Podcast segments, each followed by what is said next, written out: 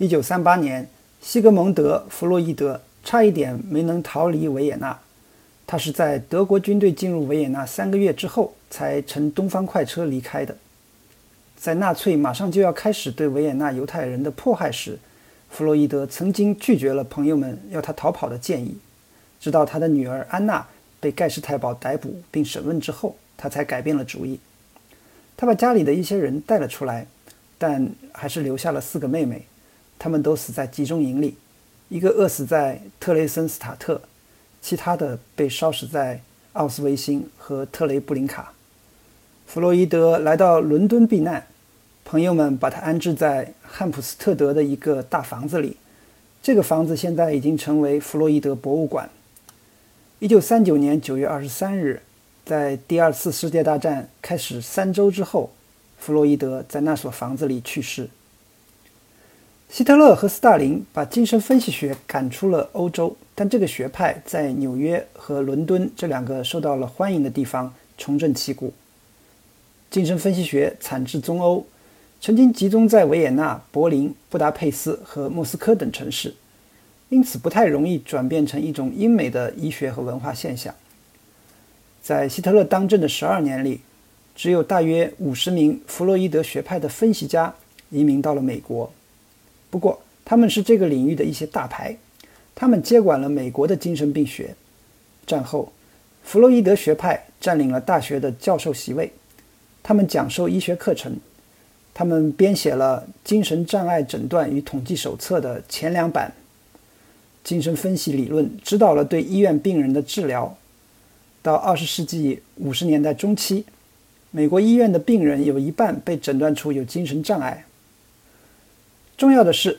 精神分析方法帮助将精神疾病的治疗从精神病院和医院转移到了办公室。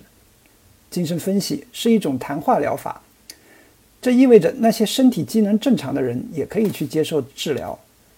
想要接受这种治疗的人越多，对治疗师的需求就越大。战后几十年是精神病学的繁荣时期。一九四零年，三分之二的美国精神病医生在医院工作。一九五六年，只剩下了百分之十七。一九五四年，百分之十二点五的美国医学院学生选择了精神病学专业，创了历史新高。其中很大一部分人至少接受过一些精神分析的训练。到一九六六年，四分之三的人在治疗病人的时候使用了一种动态方法。这种动态的方法是基于弗洛伊德学说的基本原理。即我们的意识都是隐藏起来的，我们和治疗师所说的都不是真正发生的事情，真正正在发生的是我们通过移情机制否认、压抑、升华或者投射到治疗师身上的东西，而治疗的目标是将这些东西揭示出来。令人惊讶的是，素来对抽象系统有成见的美国人，对这种思维模式毫不抗拒。许多学者试图解释原因，毫无疑问，原因是多方面的。但人类学家塔尼亚·鲁尔曼给出的解释很简单，因为那些同时代的其他的理论更加糟糕。他说，弗洛伊德的理论就像一堆蜡烛里的手电筒。弗洛伊德的观念被知识分子所接受，他们写下了关于全神贯注、屏幕记忆和反应形成的文章。并被大众的话语体系所吸纳。那些从未读过弗洛伊德的人也会自信地谈论超我、俄狄浦斯情节和阴茎嫉妒。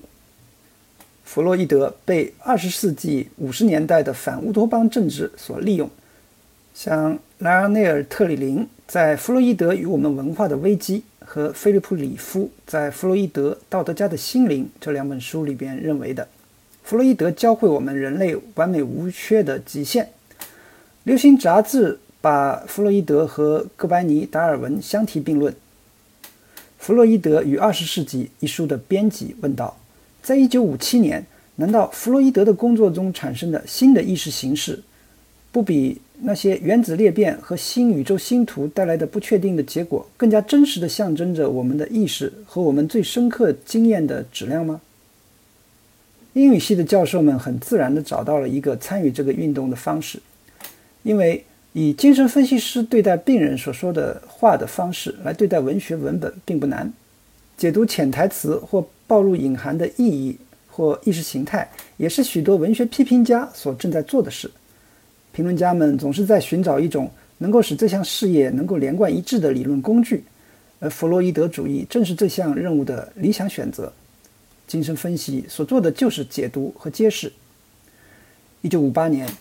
弗雷德里克·克鲁斯以一篇关于爱德华·福斯特的论文，在普林斯顿大学获得了博士学位。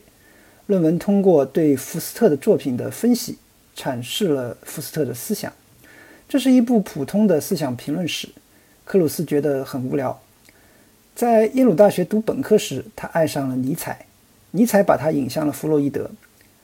一九六二年，关于福斯特的书出版的时候，他已经是伯克利大学的教授。他的第二本书，1966年出版的《父亲的罪恶》，是对纳萨尼尔·霍桑的精神分析研究。与同年出版的诺曼·霍兰德的《精神分析与莎士比亚》一起，都是精神分析文学批评的开拓性著作。克鲁斯在伯克利教授一个受欢迎的研究生课程，他还参与了校园内的反战运动，担任学院和平委员会的联合主席。像当时伯克利的许多人一样，他变得很激进。他认为他对弗洛伊德的兴趣是他的激进主义的一部分。他认为弗洛伊德许可了一种教条式的叛逆解释的精神。事实上，弗洛伊德本人对激进政治不屑一顾。他认为社会变革能使人更健康或者更幸福的想法是错误的。这就是《文明及其缺憾》一书的观点。但克鲁斯认为。弗洛伊德主义某种程度上是自由主义的观点，在六十年代得到了广泛的认同。一九七零年，克鲁斯出版了一本推广精神分析评论的散文集《精神分析与文学过程》，但他逐渐开始临阵退缩了。他也对激进政治感到了不满。七十年代初，伯克利几乎退回成为加州大学一个政治平静的校园。他在研究生课程上的经验开始让他认为。精神分析批评太容易了，学生们会提出自相矛盾的精神分析解读，他们听起来都不错，但这只是一场别出心裁的竞赛，没有办法证明一种解释比另一种解释更加真实。由此看来，心理咨询师所做的可能也不过是一种解释性的自由职业。精神分析学开始看起来像是一种循环的自我证明的方法论。克鲁斯在一九七五年出版的一本散文集《走出我的体系》中记录了他的反省。他仍然相信弗洛伊德的思想中有可以弥补的方面，但他在一九八六年出版的第二本散文集《怀疑的约定》中明确指出，他正在走出困境。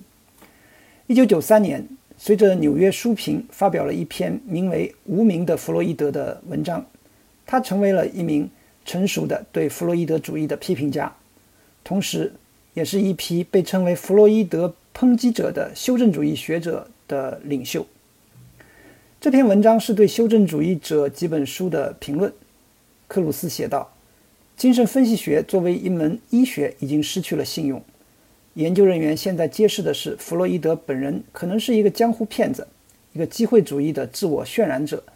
他故意歪曲自己理论的科学真实性。”他接着在《纽约书评》中发表了另一篇文章，关于恢复记忆的案例。在这些案例中，被指控进行性虐待的成年人，在儿童时期的记忆被怀疑受到了压抑。克鲁斯将其归咎于弗洛伊德的无意识理论。克鲁斯的文章引发了大量恶毒的批评文稿，同样发表在《纽约书评》上。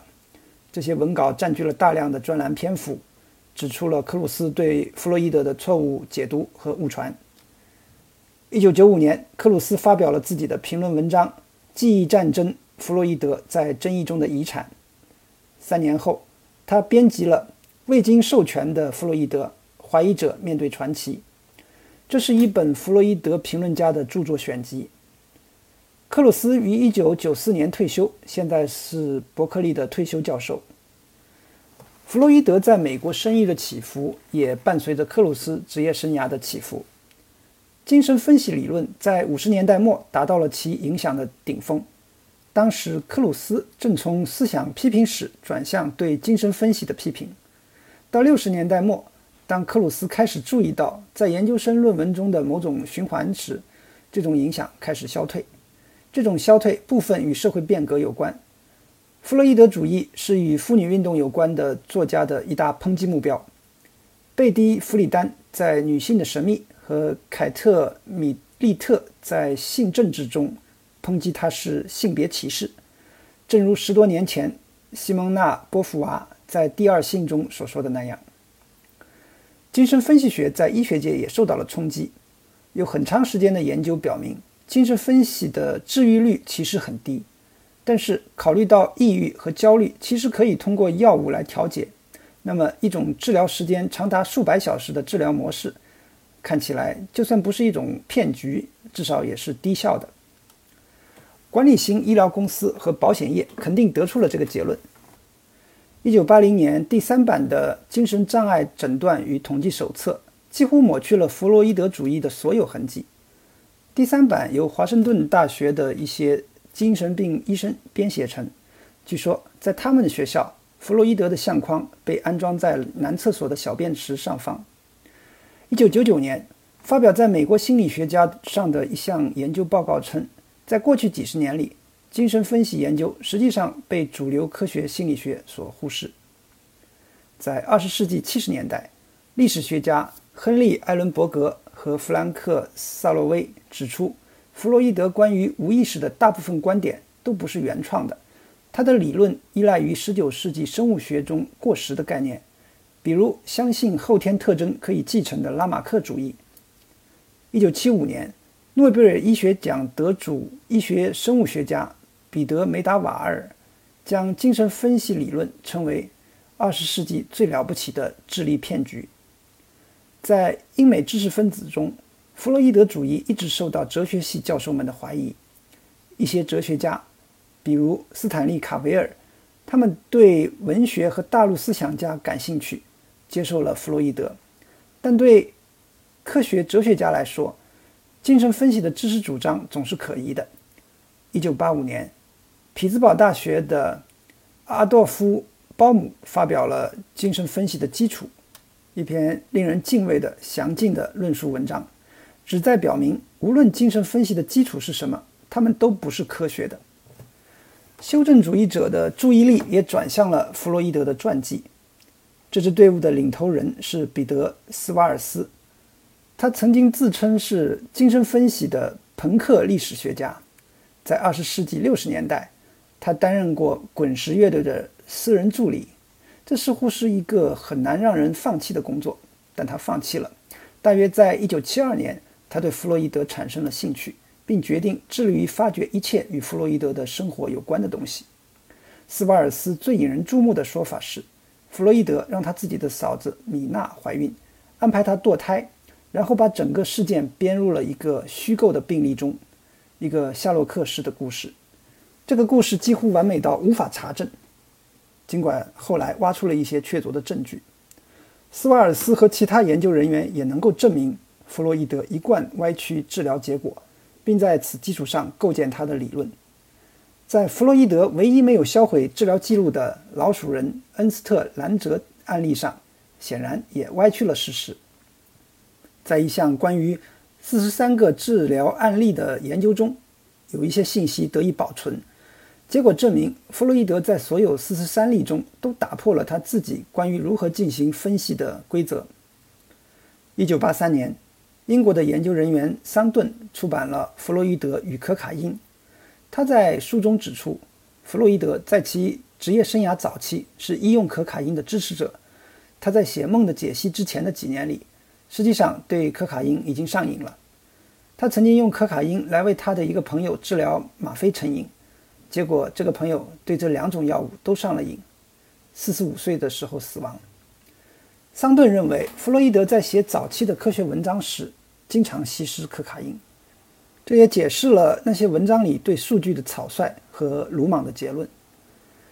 到一九九五年，足够多的证据表明，精神分析学的科学论证是有问题的，而且也积累了足够多的关于弗洛伊德性格方面的问题。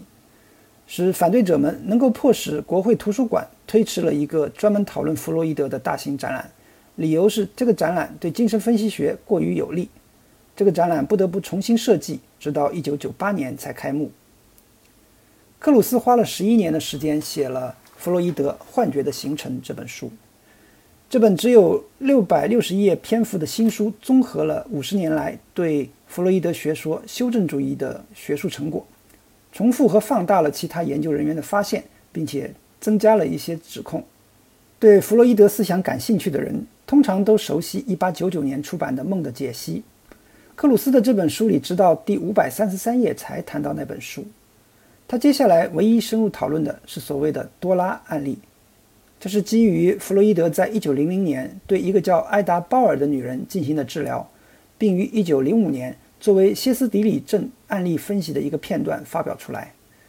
克鲁斯还简要介绍了弗洛伊德在第一次世界大战之前提出的一些其他的著名案例，比如老鼠人、狼人、小汉斯、丹尼尔·保罗·斯雷伯。的分析，以及关于达芬奇的书，弗洛伊德后来写的社会心理学著作《图腾与禁忌》《幻觉的未来》《文明及其缺憾》等影响巨大的著作，基本上都被忽略了。克鲁斯副标题中所说的幻觉，指的不是弗洛伊德主义，是弗洛伊德本人。多年来，弗洛伊德一直被认为是一位勇敢的科学家，敢于进入人思想中肮脏的旧货店。成为一位悲剧性的智慧的化身，在洞悉每个人心门背后的欲望和攻击性的同时，依然能够泰然自若地和这些人喝茶聊天。正如克鲁斯所认为的，弗洛伊德早就超越了精神分析。许多年来，尽管学者们抛弃了他理论中很多明显的荒谬的因素，他们还是向弗洛伊德对人类状况的不屈不挠的洞察力表示致敬。在大众的想象中，弗洛伊德已经从一个科学家变成为一个心灵诗人。诗人的特点是，他们无法被反驳，没有人会质疑失乐园，问这是真的吗？弗洛伊德和他的概念现在已经转换成隐喻，成了金刚不坏之身。关于这个人有什么新的说法吗？克鲁斯写这本书时，正好有人发现了弗洛伊德与未婚妻玛莎·伯奈斯的往来书信。弗洛伊德于1882年订婚，当时他26岁。订婚持续了四年，他和玛莎大部分时间都待在不同的城市。弗洛伊德几乎每天都给他写信，大约有一千五百封信留了下来。克鲁斯对大量的信件进行了研究。克鲁斯引用的书信摘录似乎向我们展示的是一个不成熟的、毫无城府的年轻人，雄心勃勃但缺乏安全感，自夸、穷困、热情而不耐烦。弗洛伊德说：“我打算利用科学，而不是被他利用。”克鲁斯借此来揭露弗洛伊德对他的职业唯利是图的态度。弗洛伊德经常在信中提到可卡因，他用它来应付紧张的社交场合，但他也很欣赏它作为春药的好处。弗洛伊德应该不会反对他的传记作者对其性生活感兴趣，但克鲁斯在这方面的观点往往基于猜测。例如，他写道。弗洛伊德独自在巴黎学习时，总有性焦虑。弗洛伊德在与未婚妻分开期间，经常手淫而感到内疚。他还怀疑弗洛伊德婚前与一名妓女发生了性关系。他也注意到了弗洛伊德写给一些和他关系密切的男人们的信件中的同性恋语气，由此认为弗洛伊德在和自己的同性恋冲动斗争。在克鲁斯看来。那些维护弗洛伊德崇拜的学者们创造了一个在科学上和道德上都很正直的超人形象。现在重要的是要把他们的英雄缩回正常人的大小，或者作为对这么多年过度炒作的纠正，缩小一到两个尺码。克鲁斯的研究表明，从一开始，弗洛伊德就是一个差劲的科学家。他捏造数据，他提出了毫无根据的要求，他把别人的想法归功于他。有时他会撒谎。19世纪末，许多人认为可卡因可能是一种神奇的药物。克鲁斯试图把后来滥用可卡因的流行归咎于弗洛伊德，这可能有点不公平。尽管如此，弗洛伊德一开始就表现出他自己是一个没有太多职业顾忌的人。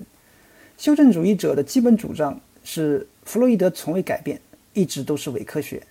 对他们中的大多数人来说，核心的问题是所谓的性诱惑论。精神分析学胜过一些替代理论，并在医学以外的领域，比如文学批评中得到应用的主要原因，是他以归纳法呈现其发现。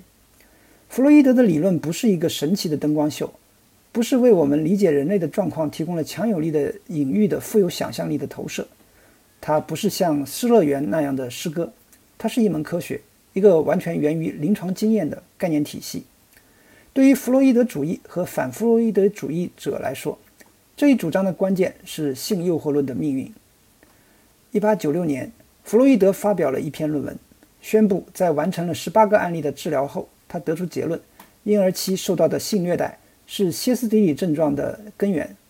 这被称为性诱惑论。这个论文受到了嘲笑。当时，著名的性学家理查德。冯克拉夫特艾宾称之为科学童话。弗洛伊德对此感到了气馁，但是在1897年，他有一个重要发现，写在了给弗莱斯的一封信中。他意识到，病人不是在回忆真实的性骚扰，他们是在回忆自己的性幻想。原因是俄狄浦斯情节。从婴儿期开始，所有的孩子都会对父母有攻击性和情欲的感觉。但他们出于害怕惩罚而压抑了这些感觉。对男孩来说，害怕被阉割；对女孩来说，他们实际上已经被阉割了。在弗洛伊德的心灵水利模型中，这些被禁止的愿望和欲望是在寻求出口的精神能量。由于他们不能够直接表达或者行动，他们以被高度过滤和扭曲的形式体现在梦中的形象、谈话中的口误和神经官能症状。弗洛伊德声称，他的临床经验告诉他，通过自由联想的方法，病人可以发现他们所压抑的东西，并且获得一些缓解。于是，精神分析学诞生了。这种叙述受到了杰弗里·马森的挑战。在一九八四年出版的《对真理的攻击》一书中，马森认为，由于大众对自己关于歇斯底里论文的反应而感到了恐慌，弗洛伊德提出了婴儿性行为的理论。以此来掩盖他的病人的性虐待的行为，但事实证明，官方关于性诱惑论的说法有两个问题。第一个问题是弗洛伊德到底是什么时候修改他的理论的？弗洛伊德在1897年之后没有放弃性诱惑论，直到1908年他才转向强调俄狄浦斯情节，这是一个小问题。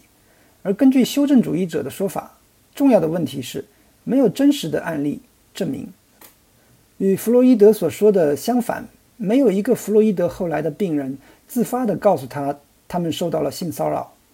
这十八个案例并不存在，也没有一个病人后来报告有恋母情节。